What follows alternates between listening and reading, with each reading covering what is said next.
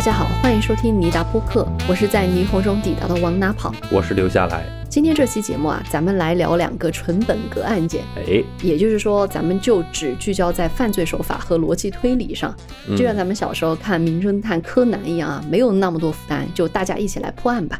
当然，我们这期案件也是基于真实案件。啊，那是当然的啊。呃，其实一般我们看柯南的时候，受害者会以一种游客的方式，好像是与这个案件无关的方式进入到咱们的视野，对吧？那么我们就来以这样一个画面开始进入第一个案件——博蒙特酒店密室杀人案。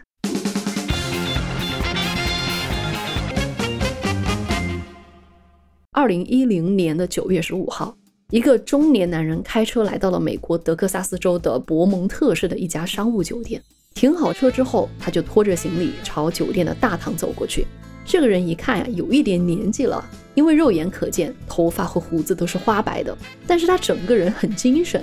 比如说皮肤是健康的黝黑色，身材也没有发福，整个人给人一种啊常奔走在户外的感觉。那这人呢，对这家酒店也是驾轻就熟。只见他走到酒店前台登记之后，入住了三四八号房间。那这个时候天色已晚，他来到了房间的窗户前面看了看，哎，他的房间呢正对着酒店的泳池。这个时候还有不少人在游泳，当然也有其他人在旁边的露天酒吧喝酒，一派其乐融融的景象。而他拉上了窗帘，仿佛楼下的热闹都跟他无关。那接着呢，他把行李箱放在床边的地上，打开，拿出来第二天要穿的衬衣和西裤，挂在了房间的衣柜里。避免衣服裤子皱巴巴的。哎，这个人还挺体面的哈。是。那之后呢，他又从行李箱里拿出他的洗漱用品收纳袋，然后把这个袋子挂在洗脸池的旁边。像你说的，他是特别体面和讲究的一个人。那做完这一切之后，他才脱掉脚上的棕色皮靴，脱下牛仔裤，换上舒适的睡衣睡裤，跳上床，舒服的吁了一口气。那这个男人是谁呢？啊，我简单介绍一下，他叫格雷格。当然，为了方便叙述，咱就叫他老格吧。老格年轻的时候，他是远洋轮船上的一个工程师，这份经历也让他是习惯了奔波和独处。所以你看，他到酒店之后，并没有加入到这个酒店下面繁华的情景之中。我能够想象，因为你想长期远洋出海的人，嗯他可能比较孤僻，或者是的，就是很少的时间和别人聊天。而他现在呢，人到中年，当然不再适应海上的生活，于是就回到了陆地，做起了石油开采的业务。哦，他的新公司是 base 在博蒙特，而他的家呢却住在路易斯安那州，所以以他的公司就在这家酒店为他长期租了一间房间。而老格对于往返于家和酒店的生活也已经习以为常了。看来是经常住这儿了，就是他的家了。那这家酒店呢，不算多高级，像我一开始说的，它是一个普通的商务酒店，嗯大家可以理解成七天连锁这样的东嗯，西，全季酒店。那好在老格需要的东西其实也不多，有一张床，有一台电视，其实也就满足了。他的生活习惯是比较简单的，比如说咱们对吧？发现酒店有酒吧，高低也得去小酌一下吧。但是老格既不爱喝酒，也不喜欢和人打交道，他只想度过一个普通老宅男的夜晚。他就打开房间的空调，把温度开到最低，哦，接着把毛巾铺在床上，依次摆放他的烟灰缸、香烟和零食，嗨，哎你看，挺享受。嗯一，切准备就绪之后，就差一个好看的电视节目了。老格呢就开始调频道，恰好有一个台在播放《钢铁侠二》啊，老格很满意，嗯他把香烟点上，零食撕开，哎，枕头垫在脑后，开始享受他的夜晚了。哎，很有仪式感。那么我们把时间跳到第二天的上午，老格的妻子苏西在家左等右等都没能等到老格的电话，这是他们两个人多年以来的习惯。因为每次老格出差，第二天一起床都会给妻子打电话问候。那苏西就觉得很奇怪，主动联系了老格。然而呢，电话那边没人接听，苏西就察觉事情不太对劲，一个电话打给了老格的办公室。在拨打到第三次的时候，电话终于才被人接听了。然而，对方也并不是老格，而是老格的同事。在电话里呢，同事就告诉苏西说，老哥人不在办公室，今天好像还没有来上班呢。那苏西心里就非常担心，因为老哥从来没有失联过。哦，于是呢，苏西就把担忧告诉了同事，就拜托他们说：“哎，你们能不能去老格的酒店确认一下他是不是安全？”同事人其实也挺好的，马上就答应了下来。挂断电话之后，刚刚接电话的同事叫了另外一个同事一起，两个人来到了酒店，敲响了老格的房间门。不出意外，没有人应门，他们只好去找酒店的值班经理说明了情况。经理打开了房门，一进入房间，众人都觉得空气是闷热而浑浊的，这很不正常。因为博蒙特的九月十分炎热，一般人在酒店不可能不开空调，而显然老格的房间当时就没有开空调。而且你刚刚也说了，老格在享受他的那个夜晚的时候是打开了空调。没错，那一行人就再往里走，骇人的一幕就出现了。只见老格以一种奇怪的姿势倒在房间中央的地板上，人也没有了呼吸。什么姿势呢？我为什么说老格的姿势奇怪呢？首先啊，他虽然是脸朝下趴在地上，但是他的膝盖是蜷缩着，似乎是支撑着地面，就好像是他是先跪倒，哎，最后体力不支才再跌倒在地上。我能够想象那个画面，嗯就是可能在挣扎。对，而第二点就更奇怪了，他倒地的时候啊，左手臂被压在身体的下面，然而他的左手指上还夹着烟，而且烟对应的那块地板上还有一滩烟灰。哦，也就是说，老格在跌倒，直到他死去的那段时间，他的烟都还没有熄灭，以一种自然的状态在燃烧。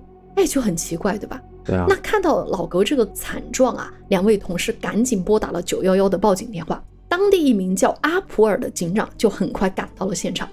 这位阿普尔警长，大家听他的这个中文译名啊，其实他的英文原名就是咱们中文的苹果 Apple，咱们就尊称他为老果警长。老果警长啊，身材矮小，但是他是一副干练的模样，一头白发是整整齐齐梳在脑后。抵达现场之后，老果警长就马上做了一个初步的调查，而且有如下的发现：第一点，酒店房间的门窗没有任何被破坏的迹象，现场也非常整洁，所有物品都没有被翻动过。这一点特别明显，就在于哪儿呢？就在于老格的钱包，那个时候都还在他的牛仔裤包里，里面还装了几百块美金。老果警长就觉得，哎，并不存在入室劫财杀人的可能性。第二点，老果警长也对隔壁房间的旅客进行了盘问，而他们也表示没有听到、没有看到任何异常的现象。而第三点，死去的老格脸上有一点点擦伤，全身上下没有其他任何的血迹和伤口。而他脸上的擦伤很好解释，因为他是脸朝下跌到地毯上嘛，对吧？嗯自然而然会留下伤口的。那么最后一点，既然全身上下都没有明显的伤口，是什么让老格丢了性命呢？对啊，他的死亡原因是什么呢？你猜一猜呢？既然没有任何伤口，他怎么死的？我只能这样说哈，嗯，中毒了。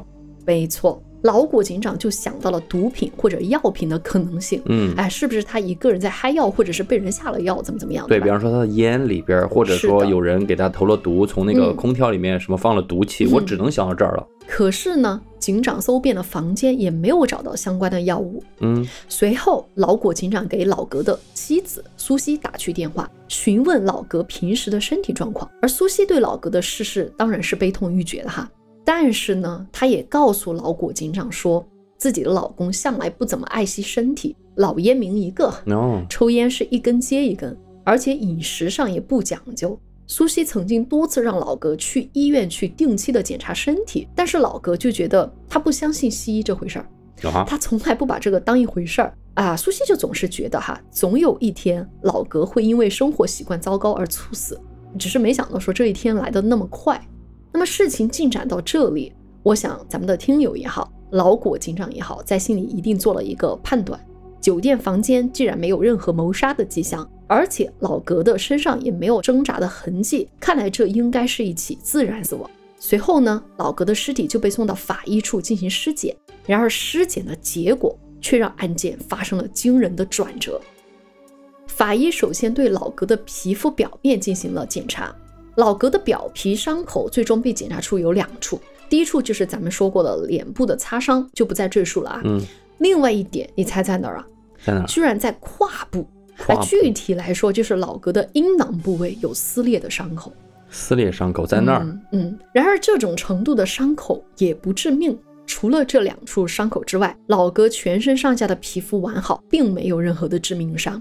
那么检查到这一步，法医心里其实也认同了老果警长对死亡原因的判断，他觉得可能就是自然死亡。那么接下来按照流程，法医就会剖开死者的身体，对内脏进行检查，以此来确定死亡原因。对，因为如果是比如说心脏病突发然后造成的这种猝死啊，在内脏上也是可以找到依据的。然而就在法医剖开尸体的时候，看到了自己完全无法理解的一幕：老格的内脏啊。就像是被人挤爆了一样，整个身体内腔是血肉模糊的一片，而且有两根肋骨也呈现断裂的状态。哇，也就是受了内伤，而且内伤非常严重，这就让老格的尸体看上去非常矛盾。他的身体内部呈现的状态，哈，只有三种情况可以解释：第一，就是在车祸中受到严重的撞击；第二，就是被人从高空抛下；第三，就是被人猛烈的击打，反复的击打腹部和胸部。那么，基于老格出事当天一直是待在酒店房间的，法医当时就觉得只有第三种情况比较合理，就是被人猛烈的击打了这个胸腹部。但是这个会在外面留出痕迹啊？没错，所以我说是矛盾的，就是因为老格的身体外部只有两处并不致命的擦伤，也丝毫没有被暴力袭击过的样子。嗯，所以当这份尸检报告交到老果警长手上之后，他是大感意外。因为在他看来啊，酒店房间的布置那么的干净整洁，根本看不出有人进来行凶过。另外哈，如果真的有人殴打了老格，你说隔壁房间的旅客怎么没有一个人听到惨叫声呢？而且最重要的就是，凶手是怎么做到的呀？是把人给殴打致死，但是又不留下表面的伤痕呢？那么面对这一起所谓的密室杀人案，老果警长抠破脑袋也想不出来凶手的作案手段。那么无奈之下，他怎么办呢？他只有从作案动机出发，就是既然我在现场什么痕迹都找不到，我也不知道你是怎么死的，作案的手法我一点头绪都没有，只能查查老格到底跟谁结了仇。对，从这个动机来查他的那个社会关系去查。对，那么老果警长调查了死者的社会背景，调查的结果是老格这个人啊，为人是和善友好，和家人也是关系和睦。没有任何人会处于任何动机来加害于他。你说的老宅男嘛，别人也不去酒吧喝酒。那接着呢，老果警长又调查了当晚同住在酒店的其他旅客，尤其是隔壁房间，看看是不是说有临时杀人的动机，比如说贪财或者怎么样。那么这一调查之下，他还真发现了一处异常现象哦，那就是老格的房间曾经断过电。就根据酒店的维修日志显示，当天晚上八点。老格曾经在房间用那个微波炉做爆米花，就是打爆米花。嗯，结果你知道这种可能是违规的这种电器或者怎么样瓦数太高了，功率太大了，是就把酒店的保险丝给烧了。所以老格的房间和他左右下方的房间都被迫断了电。哦，而老格当时就给前台打了电话，就要求维修。而酒店的维修人员当时就上门为老格修好了这个电路，并且打开了电闸。前后时间大约花费了半个小时，而这也是老格当天晚上和外界的唯一接触。嗯，哎，这个意外事件就让老谷警长想到了两个，或者是两个方向吧。第一就是酒店的维修人员，比如说他在上门的时候修电路的时候生了歹念，把老格给害死了。第二个可能呢，就是老格旁边三四九房间住了两个人，其实他其他的房间哈没有怎么住人。三四九房间的两名住客呢比较特殊，他们也是两名电工。事发当天晚上，这两名电工在酒店的酒吧喝酒，很嗨，然后还把酒带到房间里面喝，就想继续嗨。那么老果局长就觉得说，是不是老格把人房间给搞停电了，让两个这个醉鬼怒火中烧，然后就想了一个办法，不知怎么神不知鬼不觉的就对老格下了这个狠手。其实哈，我觉得这两个猜测都非常牵强。但是当时能查到的表面的一些矛盾，可能产生矛盾的东西只有这些了。嗯，所以老果警长就还是询问了这些可能的作案人。但是呢，三个人都表现得非常配合。就是属于，如果要我提供什么，我都可以提供。我的电话、我的邮件，什么都给你。以后后续有什么帮忙的，我也可以来帮忙。就这样的一种态度。而事实证明呢，这几个人和死去的老格并没有过多交往，就是三个陌生人，完全属于陌生的关系。更重要的是，我觉得他们也缺乏殴打老格的作案时间。所以在没有更多证据的情况下，老果警长也没有理由继续调查他们三个。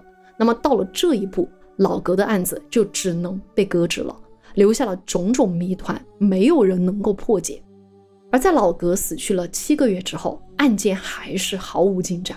老格的妻子苏西坐不住了，她觉得不能让丈夫这么不明不白的死去。既然说你的内脏已经出现了那么严重的破损，肯定是人为的呀。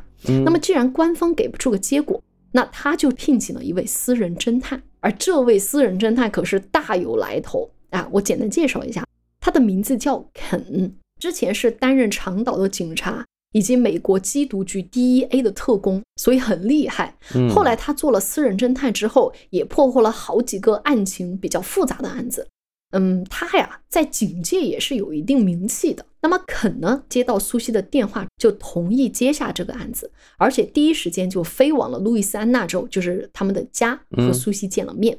肯的出场，我觉得是大侦探派头十足。好吧，我跟他加一个背景吧。嗯嗯，他说着一口地道的纽约英语。穿着类似于 U A 的那种肌肉男特工，你知道吗？常穿的紧身 T 恤，对对对，就秀肌肉那种。然后脖子上戴着一个大金链子，头发上抹着厚厚的发胶，就看起来信心满满。哇，这个很难让我想象是侦探的形象。就是啊，就他会自信的让我觉得有点担心，他会不会名不副实？嗯，就很你知道，就像毛利小五郎一样，非常夸张华丽的那个外表。对，其实是什么都不知道的人。对。而肯呢，来到苏西的面前之后，就坐在苏西对面。首先是向他提出了一系列的问题，不过这些问题都很私人啊，几乎就是关于苏西和老格他们两个人的婚姻情感问题。哎，他为什么要问这些问题呢？我猜想，他想通过问这些问题，想试探说苏西有没有隐藏两个人之间一些不可见光的秘密。哦，他有点怀疑他的妻子。肯定嘛，大家都知道，就是 always the wife, always the husband，对吧？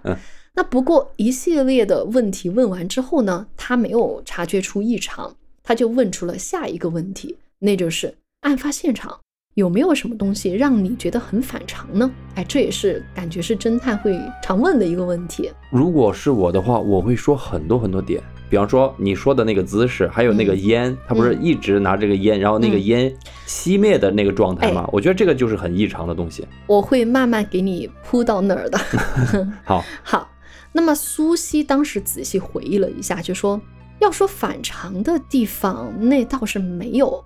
现场是很整齐的，嗯，不过这也是老格的生活习惯，咱们也知道他非常的明白明白。不过过了一会儿，苏西又说：“哎，你如果非要说啊，我倒是想到一点。”哎，肯就来了兴致，就问什么事儿。苏西就说：“老格的房间很闷热，这一点还挺反常的，因为老格有一个习惯，就是他睡觉的时候要把空调的度数开到很低。”他在热的房间是睡不着的哦，这个习惯。我们也知道，其实老格在被发现之前啊，就是他当晚入住的时候，其实他的房间的空调是开着的。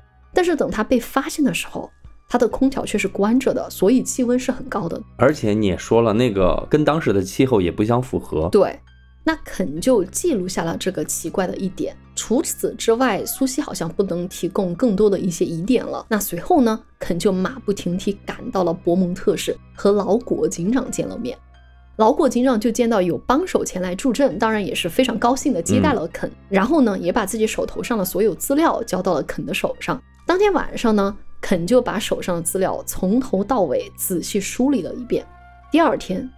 一夜未眠的肯就出现在了老果警长的办公室，他就轻描淡写的告诉老果说：“我想我知道事情是怎么回事了。”这么快啊？对，老果警长的反应跟你一样，就大吃一惊，说：“这怎么可能？我们搞了七个月。”对啊，我查了七个月都没能有个头绪，你就坐在房间花了一晚上看这些文件，这都能破案吗？那肯就看着老果警长一脸不可置信的样子。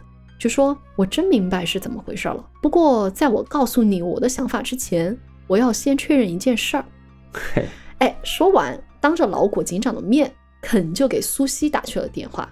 哎，在电话里，肯就问了苏西这么一个问题：“他说，你的丈夫抽烟啊，是用左手还是右手？这不是你关心的问题吗？留下来。我想说这个点有什么问题吗？那你就听我解密啊。嗯，苏西就回答说：是用右手，就是惯用手。”右手啊、哎正常的都是右手嘛。对，嗯肯说好的，谢谢。说完就挂掉了电话。然后肯就看着老果警长说：“我的猜测已经得到证实了。”老果警长说：“哎，你可别故弄玄虚了，这到底怎么回事啊？”肯就缓缓解释道：“我之前问苏西的时候，她跟我说了一件很奇怪的事儿，那就是她说她的丈夫房间啊很闷热，老格呢喜欢开着很冷的空调睡觉了，对吧？嗯，但是当天他的房间空调却关着，你说这是为什么？我想是这么一回事儿。当天晚上他不是用微波炉打爆米花吗？嗯然后把房间的保险丝给烧断了，对吧？等维修人员修好电路之后，打开电闸之后，你知道在有些酒店，他的房间的某些电器会自动打开，对比，如说灯，比如说电视。但是存在这么一种情况，也许空调并没有自动重启。那么，因为老格本来当天他就喜欢把空调开得特别低，房间一时半会儿肯定还是很冷的。也许当时呢，他就没有发现空调是处于关闭状态。而博蒙特当时正值夏天嘛，如果你不开空调，房间的温度会上升的很快。按理说哈，老格应该很快就会发现自己忘了重新开空调，而他最终却没有重新打开空调，只能说明，在他重新打开空调之前，他就已经遇害了。对，那就确定了比较精确的那个死亡时间。对，那我们来推算一下时间，嗯。已知房间断电的时间是八点，嗯，经过维修之后重新来电的时间是八点三十分，而根据博蒙特的气候啊，房间温度上升大概需要半个小时，也就是说，在那半个小时的时间里，老格会百分之百意识到房间没开空调，对，但他最终却没有打开空调。那么就可以得出一个结论是，他的遇害时间就是在晚上八点三十分到九点之间。那说完这一些，老果警长的嘴就张得老大。他说：“你说的这些是挺有道理的，但是有什么用凶手呢？对啊，有什么用呢？跟你问的那些就是问苏西的问题有什么关系呢？凶手是怎么杀害老格的呢？啊，这是我关心的呀。跟左手抽烟有什么关系呢？对啊，肯说你别急呀、我接下来就来说说凶手的杀人手法啊。从老格的尸检情况来看，你们都觉得他是被人给打死的，这也是唯一合理的解释。但是我不这么认为，因为老格死去的时候，拿烟的那只手是左手。老果就说：“这能说明什么？”肯就回答：“我刚刚跟老格的妻子确认了，那就是老格通常是用右手抽烟。那他为什么死的时候烟在左手呢？我有这么一个推测，可能当天晚上八点三十的时候，房间再次来电之后，老哥回到床上，点了一支烟，接着就看电视，开始嗯享受他的夜晚。能所以那个时候他的这个烟是点着的，就是正常的用他的习惯的手夹着烟正在嗯抽。而不一会儿他就发现自己没有开空调。也许这个时候他会起身拿遥控板，想要重新把空调给重启。而就在这个时候，一件可怕的事情发生了。至于这件事情，我之后再来跟你说我的猜想了。哎，这个真的会嗯卖关子。总而言之，面对突发情况，老格就想要赶紧逃命，于是他就奔向房间的门口，顺势就把烟从右手换到左手，因为只有这样，他才能用惯用手右手拧开房间的门把手。而也许因为他自身的伤势过重，所以没能成功开门逃生，所以你们才会看到啊，他倒在房间中央。为啥是在中央？就是因为他其实是马上蹦下床去想要逃生的。那么这个时候呢，他也许是先跪了下去，当时还没死，嗯，结果最后挣扎了一下，体力不支，又趴在了地上，所以有这么一个非常奇怪的姿势。而最后呢，左手还拿着烟，烟还这么自然而然的就这么燃烧着。对，直到烧完嗯为止，老果警长听到这儿是觉得你的推测都很合理也没有什么用，对吧？啊，但是到底是什么突发情况呢？这个凶手到底是怎么杀的人？他难道是那个张无忌的义父谢逊吗？会七伤拳七伤拳，啊 我知道你要可以杀人于瞬间吗？嗯，而且直接打内脏，外面一点事儿都没有。对啊，肯定就是说，那么下面我就要揭秘杀害老格的手法了，我得去案发现场的房间看看。于是呢，两个人就再次回到了三四八号房间。一进门，肯就开始四处打量了起来。哎，在房间这么逛了一圈之后，他就停在了房间门口，观察了一下之后呢，他指了指门背后说：“答案找到了。啊，”老果警长跟你一样觉得莫名其妙啊，我就说真的一直都很莫名其妙。啊，就说什么意思啊？答案在哪里？肯就指了指背后的墙，说：“这里，看到了吗？你发现没发现这面墙被重新刷过？老果警长不以为然，说这很正常啊。你知道，经常酒店开门的话，那个门把手有时候会撞上墙，嗯，所以有一块墙被门把手给撞掉了油漆，人家酒店给补上也是挺正常的。那么肯一言不发就把酒店房间门给打开。此时门把手确实撞向了后面的墙，但是撞的位置并没有被补刷。我明白了。哎，也就是说补刷墙壁哈，连那个门把手撞击的地方都没刷，你却把其他地方给刷了一遍。嗯，好像是在掩盖什么东西。那么这补刷的墙又有什么玄机呢？肯就走出了三四八房间，走进了隔壁的三四九房间，观察了一会儿，接着又回到三四八房间，站在那片补过的墙面前。老果警长真的是按耐不住，急得不行，就一直询问说：“你到底发现了什么呀我感觉我知道了，嗯这个老果警长不行哦，看来。？”肯呢就制止了老果警长询问说：“你别急，我马上揭晓答案。”说完，他就开始用手在这片粉刷的墙上啊一顿乱摸，最终嗯他的手停在了一处地方，转头看了看老果警长，确认了一下，这就是我要找的这个地方。接着坚定的用一根手指捅向了面前的墙面，而接着不可思议的事情发生了，肯的手指捅穿了面前的墙壁。也就是说，连接三四八号房间和三四九号房间的墙壁上，赫然出现了一个洞。嗯，哦，你看，哎，肯就说，这就是凶手作案的方法。什么东西能在瞬间让人五脏俱损又不留下伤口呢？殴打是显然做不到的。我认为啊，唯一的方式只有一个，枪击。老果警长这下全明白了，酒店居然还发生了枪击，这可是大事儿。他赶紧就叫来了警力来支援。来的这个支援的警察呢，就把那个洞给凿穿了。凿穿之后，肯就带着老谷警长来到隔壁的三四九号房间，他用那个激光电筒往那个洞里一照，枪击的路线一清二楚。嗯，弹道的轨迹，激光穿过小洞，另一段的终点就是老哥躺着抽烟看电视的床上。也就是说，有人在三四九号房间从这个小洞用枪偷袭了老格。但是应该听得到枪声啊。不知道怎么回事儿，就是没人听到啊，因为可能那个酒店当时就没有多少人住了，隔壁房间嗯其实没什么人住嘛。那么这个隔壁房间的人，他肯定会隐瞒自己开了枪嘛？我把这个留到最后来讲哈。嗯那么要检验这个说法，一切都是推测嘛。虽然说这个洞可以说是一个证据之一，但是它是一个比较间接的证据，你也需要找到一些更直接的证据。其实还有一个直接的证据，就是你必须在老格身上找枪眼儿。对，找枪眼儿还有那个弹子弹的弹头应该留在他的体内才行啊。那么肯和老果就找到了法医，不过老格的尸体当时已经被火化了。幸运的是呢，尸检的照片存留了下来。那么枪子儿是从哪儿进入老格体内的呢？只有一个地方可能啊，嗯，那就是老格的胯下。由于那个阴囊的部位皱褶嘛，法医就忽略了伤口下的弹道，他以为那只是一个普通的撕裂伤。其实那是子弹打进去留下的伤口，而后来打开之后，由于这个五脏里面完全是混乱的一片，你更无法去发现子弹的弹道了。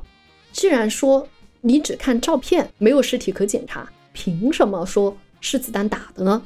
万幸的是，这个推测在尸体上，就是在拍摄的照片上也找到了证明，老格的心脏上就有一个洞，哦，这就只可能是子弹穿过身体的最好证明了。我觉得最奇怪的就是这个子弹打进去之后，弹头到哪儿去了呢？就是一直没有找到，就没有找到，如果打穿了，，应该还有一个伤口。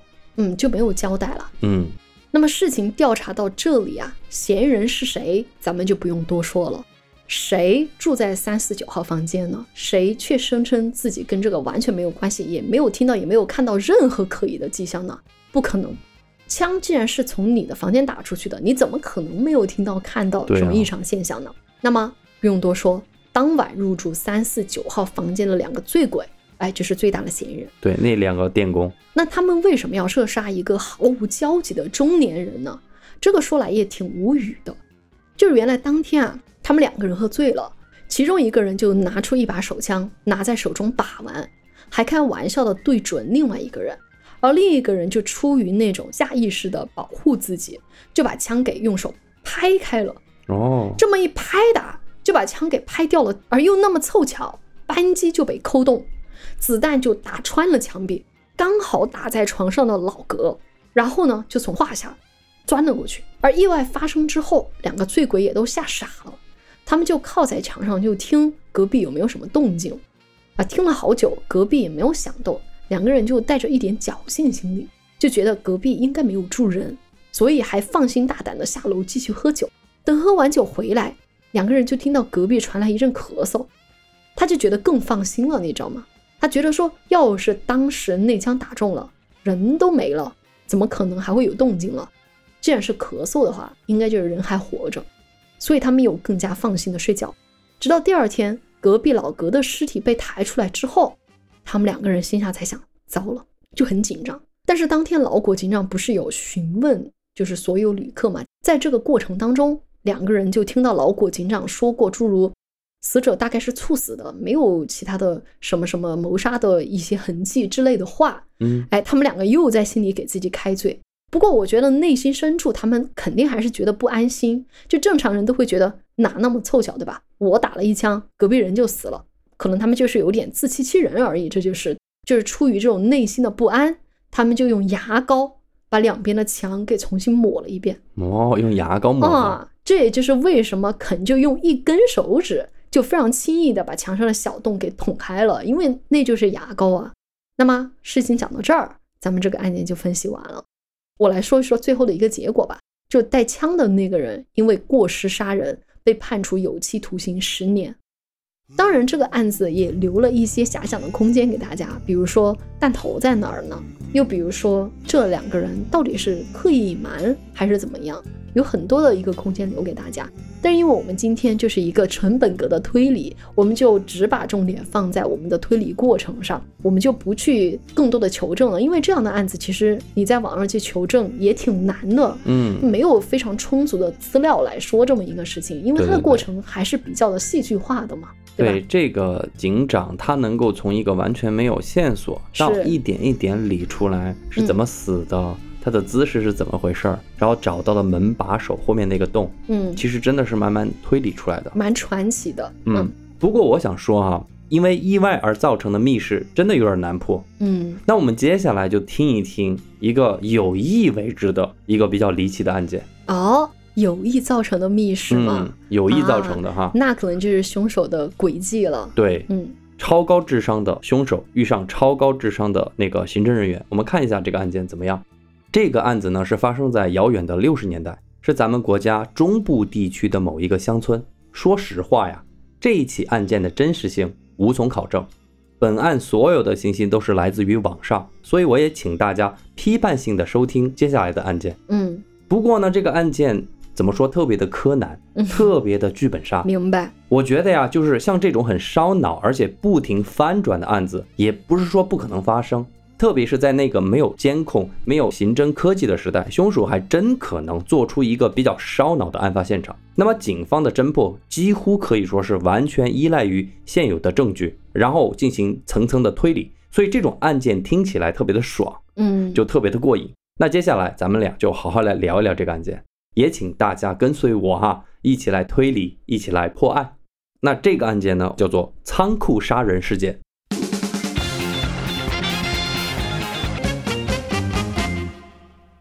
六十年代的中国乡村跟咱们现在是完全不一样的。如果说遇到了案件，甭管大小，首先介入的其实并不是人民警察，村里往往有一个专门负责保卫和治安的一个工作机构或者一个个人。按照传统，咱们简称啊，就叫做治保主任或者治保队长。那这个案件呢，就得从这个治保队长老韩说起。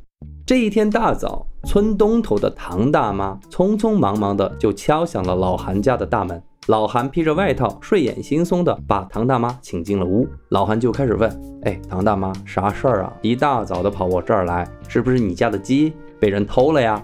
唐大妈听到老韩这么说，没接茬儿。自打她进入这个屋子之后啊，就一直低着头，在外衣兜里翻着东西。只听见唐大妈说了这么一声：“哎，终于找到了，就这个东西。”他手里拿着呢是一张字条，把这个字条递到老韩手里，唐大妈就开始忧心忡忡地讲述起昨天自己遇到的一件怪事儿。哦，根据唐大妈说啊，昨天晚上天快黑的时候，她的儿子小唐在家门口捡到了这么一个小纸团，打开之后呢，上面写了一排字，说啊，在村的西头那个河边有一个草棚，今天晚上有人会在那儿卖牛肉，价格特别便宜。小唐看到这个字条之后呢，就当即和唐大妈分析：哎，我们知道那个年代什么东西是搞分配的哈？哦，牛肉这种东西，你想买也买买不到不到。那么搞不好就是附近村儿的哪个公社牛死了，哎，有人就偷偷宰了牛，不敢声张，用这个方法来通知大家去买。买丝肉，对，所以小唐当即就决定，今天晚上趁着天黑，摸到那个草棚去看一看，打探一个究竟。那说干就干，在晚上快接近九点的时候，小唐就按照字条上提供的地址逐约出门，而唐大妈呢是在家里左等右等，一直等到了天亮，小唐都还没有回来。唐大妈就觉得不对劲啊，这才急急忙忙的跑到了老韩这儿，请他帮忙找人。听完唐大妈的这通描述啊，老韩当时就觉得这个事儿有蹊跷。不过在他看来，小唐的突然失踪，目前还不是最要紧的事儿。最要紧的事儿是啥？嗯居然有人偷摸的卖牛肉。在那个计划经济时代，牛更多的是以生产工具的形式出现，对不对？嗯，即便牛死了，老死也好，病死也好，这牛肉也是属于国家、属于集体的，轮得上私人进行买卖吗？嗯，这不是走资本主义路线吗？于是老韩就赶紧带着唐大妈赶往了字条上所提供的那个地方，就是村的西头啊，河边的那个草棚。到了河边，哎，还真有一个破旧的茅草屋。老韩围着这个茅草屋找了一圈，他就根本没有发现小唐的踪迹。老韩作为质保队长，有一定的侦查经验，在仔细观察完这个草棚之后啊，他就得出了这么一个结论：这个草棚压根儿就没有人来过。哎，不过距离这个草棚不远的地方，老韩竟然发现了一排脚印。除此之外，还有那个独轮车，那个车哦，印也看得到。搞不好是拖牛肉的。对，搞不好这个牛肉贩子已经离开了。嗯，那不用多说啊，老韩马上回到村里，叫上了几个治保队员，就顺着草棚外疑似脚印的踪迹，逐渐啊就扩大了搜索范围。顺着这排时断时续的脚印，边找边走，渐渐的，他们就来到了村外一处比较偏僻的后山。在这个后山上有一个废弃的仓库，这个仓库呢，其实村里的人都知道，面积不怎么大，有那么几间房，以前就是用来存粮食的地方。后来呢，因为年久失修，又加上离村子还是有一定的距离，渐渐的也就荒废了。老韩一看到这个仓库，心里就开始琢磨：破草屋可能只是一个幌子吧，贩卖牛肉的窝点搞不好就是在这儿。于是他就吩咐手下：“来，赶紧，咱们进仓库检查。”老韩带着几个质保队员，从西屋开始，逐一进屋检查，一连搜了几间屋子，都没有发现异常，也就是说，没有发现有人来过的痕迹。那最后，一行人就来到了最后一间屋子，而此时，奇怪的事儿也就出现了。之前检查的屋子啊，那个门都是虚掩着，一推就开，嗯，但最后这间屋子的门，一看你就知道是有人刻意用了一个大铁丝把门把手缠上了好几圈。如果你不用那个剪子啊，真的是弄不开。那此时老韩也发现了这个异常，他就赶紧把左右的人都推开，用手去推了推这扇门。按理说，农村的这种木门，只要你推门呐、就会裂开一条缝，从门缝里你大概可以看到屋子里是一个什么情况。对，但是老韩用力去推这扇门的时候啊，门纹丝不动。接着他就对着身后的人说：“嘿，奇了怪了，这个门怎么推不开呢？”于是老韩就带着队员又绕着这个屋子转了一圈，试图去寻找其他的入口。但最后他们发现，这个房间压根儿就没有其他的入口，甚至连窗户都没有。那这个时候，仓库的这间房间等于说就变成了一个双重密室。你知道什么是双重密室吗？嗯，明白。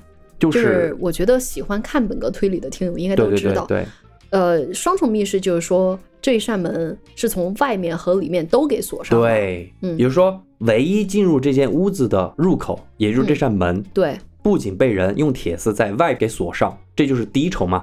更离奇的就是这扇门似乎也被人从里边给锁上了，那这就是第二重。常看柯南都知道，这就是最顶级的密室了，嗯，双重密室。那么这么一个荒郊野外的破仓库，怎么会有人用铁丝给锁上呢？更奇怪的是，这扇门完全推不开呀，那说明有人从里面把门给锁上了。刚刚也这么说了。是，哎，就这么琢磨着琢磨着，老韩突然就反应过来了，嗨，这个门从里面给锁上了，那么搞不好里面就有人啊。嗯，于是老韩就马上吩咐一位队员，你赶紧赶紧回村去拿工具，咱们剩下的人就在这儿拍门喊人，看里面有没有人。老韩就边拍门边喊：“里面有人吗？里面有人吗？”敲了好几分钟，屋内啊还真的有人回应。哦，有人，哎，等了一会儿，那个质保队员就从村里取来了工具，老韩就用这个工具啊剪断了铁丝。那么接下来呢，屋内就有人从里边把门栓给打开了，嗯，人就出来了。唐大妈呀是谢天谢地，因为她的儿子小唐的确出现在了这个仓库里。不过此时小唐是迷迷糊糊的，就好像睡着了一样，就或者刚睡醒一样。嗯，那此时的仓库里也不止小唐一个人，还有另外两个人，哦，谁呢？其中一位啊，就是村儿里的小学老师，姓段，咱们就叫做段老师。嗯，段老师被发现的时候，整个人的状态和小唐一样，就是迷迷糊糊的，就好像刚刚睡醒一样。嗯，明白，但仓库里还有第三个人，嗯，却让所有的人吓得个半死。这个人啊，靠在一面墙上，头破血流，此时一动不动。老韩就壮着胆子上去探了探鼻息，这个人已经断气了。啊，死了一个，对，那这个人是谁呢？在这儿我就不卖关子了，因为我觉得这个案子的重点其实并不是排查犯罪嫌疑人。嗯，那么之后赶来的警方也很快调查出这名死者的身份，他就是附近一个工厂的干事，姓赵，咱们就叫赵干事。那么一个私卖牛肉的案子啊，突然就变成了一个人命案。嗯，质保队长老韩肯定是管不了了，是因为他平时就是管点偷鸡摸狗的事儿，这种人命案子还是交给警察吧。嗯于是他就赶紧去到了派出所报案，警方也立即派人来到了仓库，着手展开调查。刚刚我也说了，这是六十年代，刑侦技术是非常有限的，凶手的指纹这些自不必说，也许证据就在那儿，但你没有能力去提取啊，是你没有技术呀，对不对？嗯，所以这个案子，警方唯一能够依靠的，也是那句话，就是靠他们认认真真的去勘察犯罪现场，不去放过任何一个细节。最后呢，依靠他们缜密的思维，分析作案的手段和过程。那么接下来我们来说说警方的调查。嗯，警方的第一次调查主要是想搞清楚以下三个问题，我给大家罗列一下。第一个问题，死者的死亡时间和死亡原因是什么？凶器是什么？就跟你刚刚讲的那个案件一样，嗯怎么死的？是，第二个问题，死者与两位幸存者之间的关系是什么？对，他们为什么他？们为什么关在一起？对不对？而且为什么两个活着，一个死了？第三，这个仓库为什么呈现出一种双重密室的状态？换句话说，就是凶手是如何做到在行凶之后，不仅在房间外上了锁，还能把里面的锁也同时上上，嗯，对不？对？这个是最困难的一个问题。没错，那么我们接下来一个一个的给大家说。首先，第一个问题，我们就以唐大妈的口供为准。小唐当天是九点左右出门买牛肉，唐大妈是早上七点左右到的老韩家，请他帮忙找儿子嘛。那么这十来个小时的时间，大概就是死者死亡的大致区间。嗯，死者被发现的时候，全身上下只有头部有明显的外伤，呈现一个很大的口子。经过调查，他就是死于头部受到钝器猛烈并且反复的敲打而死，哦，而凶器呢就在他身边，就是他身边不远处的一个石头。就是凶器也在密室里面。对，所以简单来说，就是他被人用石头给砸死了。对于第一个问题，警方当时还顺带着确定了另外一件非常重要的事儿，这间密室应该就是案发的第一现场。有两个证据可以支撑他们这个观点。第一，就是赵干事被发现的时候是死在一滩血泊之中，就是尸体周围全是血，应该不存在说遗失到这个密室的可能性。对，而且凶器就在旁边。对，而另外一个证据呢，咱们就得说到第二个问题，也就是说，密室里的三个人，他们之间究竟是一个什么关系？通过询问两位幸存者以及简单的走访，警方很快就发现，死者与小唐还有那个段老师这三个人相互都不认识，完全就属于陌生人。两位幸存者分别向警方的供述是这么说的，就说他们三个人被关在这个仓库的时候，中途醒来过一次啊，他们非常害怕。为了打消他们的恐惧，死者赵干事啊，他首先主动的告诉了两个人自己的身份。根据小唐的回忆，他说赵干事告诉他们说他是某个工厂的干事，在家门口捡到了一张字条，说今天晚上村西的一个草棚里可以买牛肉。结果在草棚外就被人从后面捂住了嘴，然后就突然失去了意识。醒来之后呢，就出现在了这个房间里边。听完赵干事的介绍之后呢，小唐和段老师也就开始进行了自我介绍。不用说，两位同样遭遇了和赵干事一样的奇怪经历：捡到字条，来到草棚，被人迷倒。接下来醒来，发现自己困在了一间房子里，所以大家明白了吧？为什么我说警方肯定说这个密室就是案发的第一现场？因为当天晚上被关进这个房间的时候，三个人还进行了自我介绍。那个时候赵干事还活着，而且也是赵干事建议大家，既然没有办法，那么咱们就保存体能，等天亮再说。所以三个人又迷迷糊糊的睡着了。等再次醒来的时候。就是老韩带着人把他们救出来的时候，遗憾的是，小唐和段老师两个人好好的，赵干事却死了。哦，所以我觉得，首先第一点哈，三个人是完全不认识的。嗯。第二点，三个人遭遇了一模一样的经历，就是有一个人把他们迷晕了，带到这儿来，而且都是以买牛肉为借口。嗯。那最后一个问题，我想这个可能就是大家最想知道的问题。嗯，这个房间呈现出一个双重密室，里边的人出不来，外面的人进不去。这种情况下，居然死了一个人，那到底是怎么一个情况呢？那会不会就是内部人士干的？就是小唐和段老师两个人干的？出于什么样一个冲突？哎，在回答你这个问题之前，咱们来听一听，到底是谁从里面锁上的门？嗯。根据小唐和段老师的供述，在赵干事提议大家休息保存体力之前，他还做了一个建议，嗯，就是他建议把门从里边给锁上。哎，这是为什么呢？哦，所以是死者建议从里面锁门的。这叫说到三个人被关进这个房间之后，人嘛肯定要试图自救啊。是在赵干事的带领下，他们就在这个漆黑的房间到处摸，看有没有可以出去的门或者窗户。第一个摸到门的就是小唐。可是小唐就发现这个门推不开哦，他就估计说是不是绑他们来的那个人啊，从外面把门给锁上了，不让他们出去，就是铁丝给锁上了。对，这个时候我们知道是铁丝啊，但是小唐不知道是什么哈，反正就打不开。嗯，赵干事就提议说，现在大半夜，要不咱们先休息，天亮了怎么着这儿都会有人过。那他为啥要把这个那个门给锁上呢？就是从里面给锁上的。你听我讲哈，这个赵干事他有点想法。赵干事就说啊，他你想，这个人把我们绑到这儿，他肯定随时都会回来。嗯，那他回来对我们做什么，我们不知道呀。要不咱们干脆把门从里给锁上，就这个门栓咱们给插上，那这样子那个人就进不来了呀，我们就暂时安全了呀。明白，对吧？嗯，所以这就形成了一个双重密室。嗯，那么咱们盘了这么多信息啊，相信大家有点乱，需要梳理一个比较清晰的脉络。那么我就用最简单的方式，把警方目前所掌握的信息简单总结一下。在幸存者小唐和段老师的口供可信的前提下，那是不是存在着这么一个神剧情？你看一看哈，就是三个相互不认识的陌生人，全都是因为在家附近捡到了一个卖牛肉的字条，在当天夜里按照字条上的地址来到了草棚附近。但是还没有走到草棚，就被犯罪嫌疑人用事先准备好的迷药分别把三个人给迷倒了。接下来，犯罪嫌疑人就用他的那个独轮车分批次的把三个人运到了这个非常偏僻的废弃仓库里。那嫌疑人把三个人扔到这个仓库之中，接着就离开了。离开的时候，在门外就用铁丝把门给缠上，防止三个人跑嘛。中途醒来的三个人，在赵干事的建议下，就从里面把门给锁上了。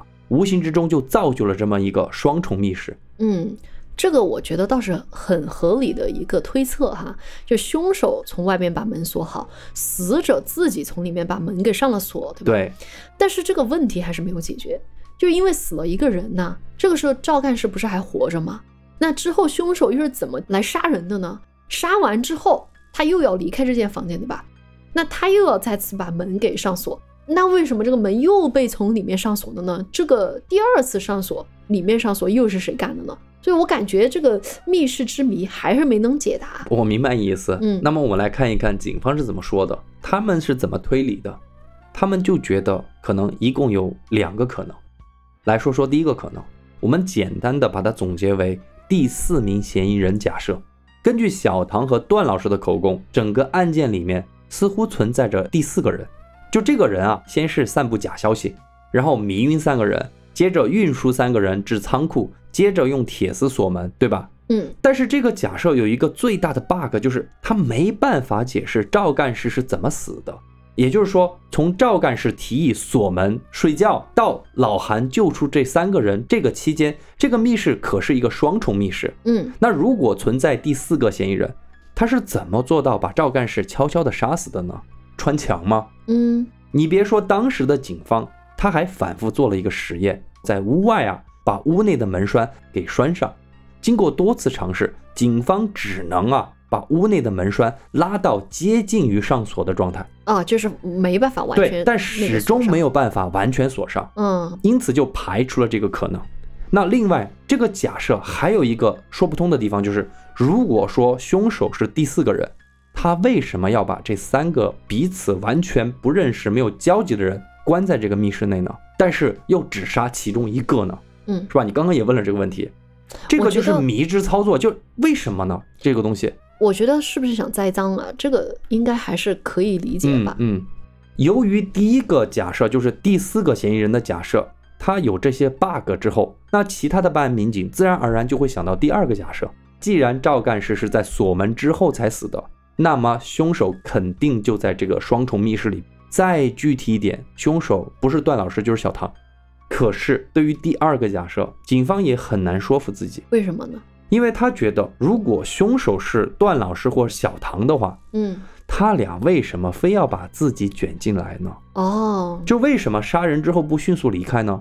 反而把自己关在这个密室里边，把整个案件搞得这么复杂，有毛病啊！再退一步说，如果小唐和段老师是合作作案的话，那这就更没有可能呀！你搞这一出干嘛呢？就是两个人杀完人直接走不就行了吗？干嘛把自己搞在里面是吧？对啊，你可以离开嘛，你要搞一个什么密室，你离开就行了呀。那会不会是这样呢？就是里应外合，比如说小唐和段老师其实跟凶手是认识的，嗯，他们俩中途打开门，让凶手进到房间把人杀了，然后又离开，他们再从里面把门给锁上。不过这个这个也说不通，对，哎，因为因为他们也可以直接走人。你说的这些，警方都想过，为什么嗯我没有说第三个假设？一假设、二假设合在一起就是里应外合嘛？但是这个假设永远你没办法解释，就是你干嘛搞这么复杂，对不对？你干嘛把自己弄成一个直接重大嫌疑的犯人呢？对不对？嗯，这一点警方怎么想都想不通。所以警方的假设无论从哪个方面去想，都是疑点重重。而警方需要做的就是再次回到案发现场，再次进行勘查，同时对两名幸存者再次进行审问。那么我们就来看看第二轮取证，警方发现了些什么。对于第二轮取证，我想从口供和现场的勘查这两个方面来给大家讲一讲。嗯首先讲口供，警方是加大了对小唐和段老师的审讯。我觉得这两个人挺神奇的，就是他们的供述有点模糊不清，感觉嗯他们自己都不知道当天晚上怎么回事，迷迷糊糊的，就至今都没能说个明白。因为如果不是他俩干的，他们不是就跟那个赵干事同处一室吗？怎么会就不知道发生了什么呢？那么你就听下他们的证词，虽然没有办法证明这两个人是有罪的，但也没有办法证明你们俩是无罪的呀，嗯因为死者的血还出现在小唐和段老师的衣服上。于是小唐和段老师就努力的去回忆当天他们在密室里面的各种细节，特别是他们把门从里面锁上之后都发生了些什么。嗯小唐和段老师是分开审讯的，但是证词几乎一致。嗯据他们说啊，当时他们三个人把门锁上之后，就感觉人很疲惫，哦，头是昏昏沉沉的。在赵干事的建议下，三个人就各自找了一个墙角睡着了。我知道了，可能是迷药的原因，嗯，因为对，有他们是被迷药的原因吧？对，嗯，小唐就说啊，不知道他睡到了什么时候，就迷迷糊糊的觉得有人在摸他的腿。嗯，而段老师就说，这段时间呢，倒是没有觉得有人摸他，只是隐约的听到房间的某一处传来一阵咚咚咚咚的响声。哦，而这两个人，也许就像你说的，因为迷药的原因，又特别的困，又特别的害怕，很快又昏睡了过去。这些口供听上去是不是就感觉无关痛痒的一些细节？是，所以这个案件进展到这儿啊，警方的智商已经被掏空了，嗯。就跟那个老果警官一样，就掏空了，没办法了，确实不知道怎么回事了，所以他们就只能向上级求援，从省里派来了一位老的刑侦专家。哦，哎，这位从省里来的专家呀，果然是不同凡响，跟柯南出场一样，他就开始重新理清思路，确定侦破的方向。专家来了之后呢，就赶快听取，就是这些办案警官他们前期的调查。专家在听取完前期调查汇报之后啊，他要做的就是急需要确定侦破的思路和方向。之前我提到了，对于案情的分析，内部一直存在两个假设，一个就是第四人作案，另外一个就是幸存者作案。所以到底以哪个假设作为主要的侦破方向，警方一直犹豫不决，客观上也导致了这个调查呀，东调查一下，西调查一下，进展非常的缓慢。因为没有一个明确的方向，所以这个专家来了之后要做的第一件事，就是要从这两个假设里面挑一个作为这一次侦破的主要方向。你觉得专家会选哪个？那我又不是专家，当然得听他怎么说。好，那专家选择的是第一个，嗯也就是存在第四个人作案的可能性更高。嗯来，我们来听听专家的理由。他的理由倒也不复杂，就两个。第一个就是我们所谓的排除法，假设啊凶手是幸存者之一，那么警方抓住凶手的可能性是不是就有百分之五十？是，那么还是那个思维，这个凶手为什么要在杀人之后把自己留在现场呢？然后把自己变成一个高度怀疑的对象呢？这一点非常的反常。嗯把三个人弄到一间密室，又只杀其中一个人，并且做成一个双重密室的一个案发现场。这位专家呀，怎么看，怎么都觉得是第四个人杀人这种可能性最高。而且这样做有一个更合理的理由，你提到了，嗯，就是凶手极有可能是为了栽赃嫁祸给小唐或者段老师，以达到隐藏自己身份的目的。嗯，不然搞这么复杂干嘛？对不对？而专家的另外一个理由也非常的直接，他就是不相信这个世界上会有绝对密室，嗯就不论是第四个人干的还是幸存者干的，你要杀人，你凶手要杀人，你总要走进这间房间，走出这间房间，对吧？嗯只要破解了凶手自由进出这间密室的手法，那么案情就肯定会迎来重大的突破。于是专家就请警方将自己带到那间密室，而且把所有人通通清出房间，你们出去，我要一个人在这个密室里边好好琢磨一下。哦，有那个少年包拯的味道了。哎，也有刚才那个那个那个哥们儿叫什么名字来？肯肯的，嗯肯也是这样子哈。嗯那等专家从密室出来的时候，伴随他一同出来的呢，还有他推理出来的真相。哦，而真相究竟是什么呢？凶手是怎么造就这个密室的呢？我们来听一听专家是怎么推理的。当专家进入密室进行勘察的时候，有一个之前被忽略的细节被他给抓到了，啥呢？就是在这个密室对着门的那面墙啊，摆着一个一人来高的木架。嗯，这有什么呢？估计这个木架其实确实没有什么，估计这个木架就是用来放杂物的。以前哈，嗯很普通对，而这个架子你仔细看，地上有被拖动的痕迹。哦，那么这个架子为什么会摆在这儿呢？专家就发现，这个架子背后的墙啊，隐隐约约地透进了一些点状的光线。嗯看到这个情况，专家就赶忙上前把这个木架给移开，凑到墙边一看，哎，他发现这个墙上似乎有一些小孔，嗯孔洞并不大，像是那种用钉子钉过的痕迹。这个时候是白天嘛，嗯外面的光线就从这个小孔穿了进来，所以你会看到点点状状的那个光线。我已经在想是什么轨迹了。嗯，如果啊你单独去看这些孔洞，其实没有什么特别之处。嗯之前的勘察其实也有发现了这些孔洞，但是没有觉得有什么奇怪的点。但是这位专家他开始认真的观察，一边观察就一边往后退，就好像这些孔洞会组成某种特殊的图案一样。哦，大家也可以想象一下，专家的视线中那种画面哈，那个画面，一开始可能你看到的是毫无规则的孔洞，嗯，但你渐渐往后退，当视野变宽之后，孔洞就开始有了形状。哦，所以孔洞有一个形状的。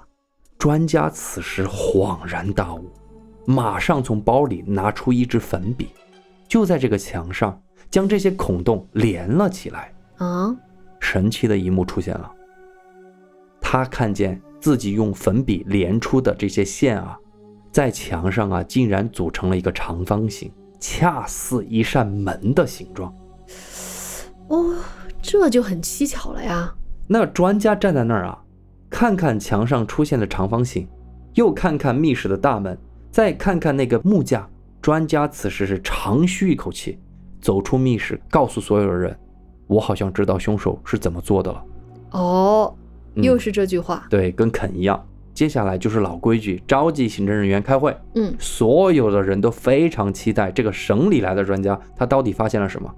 那么以下就是专家的推测：凶手一定是专家认为啊，凶手一定是提前布置了这个密室。嗯首先他提前在那面墙上钉了一扇假门，哦，所以钉子才会组成一个门的样子。对，很有规则嘛。你你啊你不可能说没有规则嘛，对不对？那他定假门的目的是啥呢那你接着听哈。？OK，到了案发当天，凶手就是以卖牛肉的借口，先后把赵干事、小唐和段老师迷晕。但是呢，他只是把小唐和段老师带进了这间密室，嗯，而死者赵干事估计是暂时安置在密室外的某个地方。嗯然后呢，凶手他自己亲自进入这个密室，嗯把那个一人高的木架挪到了真的那个门的前面，把真的门给挡住，哦，明白了吗？明白了。接着，凶手就假借赵干事的身份，开始和小唐和段老师开始攀谈。啊，所以小唐和段老师觉得是赵干事，对其实那个是凶手，假扮的。而且你发现没有，我在描述的时候一直在说赵干事提议，赵干事提议。是是是，他一直在切都是他引在领主导。对对对，哎，由于三个人根本就不认识嘛，所以你嗯说、你说什么，我肯定都会相信你啊。是，那么凶手就假装自己是赵干事，就提议说，咱们把门从里面给锁上。嗯，那因为案发的时候是晚上，密室就没有窗户，乌漆麻黑的，根本就分不清楚方向。对对对，因为当时那个韩队不是呃，就是找了一下有没有其他的门窗嘛，但是没有的。对，乌漆麻黑的。啊而假的这个赵干事，在他的引导下，小唐就摸到那个假门，随后哦就把假门的锁给上上去了。所以其实他关的那个门是假门，真门其实没上锁，但是是用那个架子给遮住了。挡住了，啊，又乌漆麻黑的，谁知道呢？对，明白。接下来，假的这个赵干事又提议说：“哎，来，咱们好好睡觉吧，保存体能。嗯，”那估计在这个中间，可能又给小唐和段老师下了迷药。于是小唐和段老师就放松了警惕，真的就睡着了。此时呢，凶手就动手开始搬两个人，嗯，把两个人换了一个方向。刚刚是假门的方向，对不对？现在他把它换成对着真门的方向。哦，所以说，为什么小唐觉得在半梦半醒之间有人摸了他的腿？其实是凶手在搬他。对，凶手一开始把他搬在那个、就是、对着假门，对着假门，其实背靠着真门的那个墙。嗯，然后呢，现在等他们睡着之后，又把它搬到那个对着真门，对着真门，就是啊换了一个方向，掉了一个头。对然后他们可能在晕晕晕乎乎之间，其实搞不清楚对啊方，向。我们都知道我们在黑的房间里面分不清楚方你向你。只会以门为方向。嗯，那么接着呢，凶手肯定就把门那个假的门给拆了。啊，那这也可以去解释为什么段老师听到咚咚咚咚的声音，可能要拆嘛。嗯那接着，凶手把那个木架挪到了刚刚假门的那个位置去挡着。所以这是专家看到的时候对，的样子。接着他再把真的赵干事放进密室里面，就地取材，用石头把昏迷的赵干事给砸死。嗯那这一切做完之后呢，凶手就从正门离开。离开的时候，就用铁丝从外边把门给锁上，这样子就完成了密室杀人。虽然说我觉得这个确实有那种真假罗生门的感觉啊，嗯嗯但是我觉得还是没解决问题啊！就凶手为什么要搞这么复杂呢？我能够理解他想要就是说栽栽赃栽赃嘛嗯那两个小唐和段老师的身上，对吧？但是他现在出去之后，对吧？里边还是不能上锁呀。然后他为什么要做这个真假罗生门呢？他的目的是什么呢？这个问题当时有个警察马上就提出来了，嗯，就是里面的门怎么锁的？我不管你怎么说，你总要给我解释那个门怎么锁的。对，而且他做这一切的目的是啥？那专家就继续去解释和分析，他就说啊，凶手之所以要在密室内安装一个假门，他的主要目的就是让处于密室中的两个幸存者坚信，这个门不仅被人从外面锁上了，同时也被他们在里边给锁上了。那凶手需要让小唐和段老师对此深信不疑。嗯那接下来，凶手杀人之后要离开，很有可能在关门的时候把屋内门栓啊拉到了一半的位置。你别忘了哦，刚刚警方他们是反复做了实验，是是是，就是站在屋外能够做到的极致，就是把那个门栓拉到一半的位置。是，但其实门是没有被锁上的，对不对？嗯对于小唐和段老师来说，他们又不知道啊，嗯，他们本来就觉得自己头天晚上是从里面锁上的门，所以第二天早上外面有人拍门，他们自然而然就会起身去开门。啊，而且在小唐他的记忆里，的确就记着自己做过这个拉门栓的动作。嗯，所以他们其实不知道门并没有被真正的关对上，对他只是觉得是关上上了因为是他自己亲自去锁的。，对，其实他锁的是假门。而且他在开门的时候记着自己是拉了一下那个门栓，那种种假象就让密室里的两个人就认为的确是自己锁了门，嗯，进而就坐实了双重密室的这个布局。哎，不过一开始那个韩队长不是他一开始从外面捡了铁丝吗？他推了半天门，对吧？嗯，然后他说那个门一条缝都没有出现啊。你这个问题问得很好啊，嗯重点不就来了吗？这个布局肯定是有风险的呀。嗯，就是剪开铁丝那一瞬间，只要有人推门，门就会被推开，对，因为门本身就没有上锁。嗯但实际情况是，外面的人并不是直接去捡的铁丝，而是先敲门，先问里面有没有人，对不对？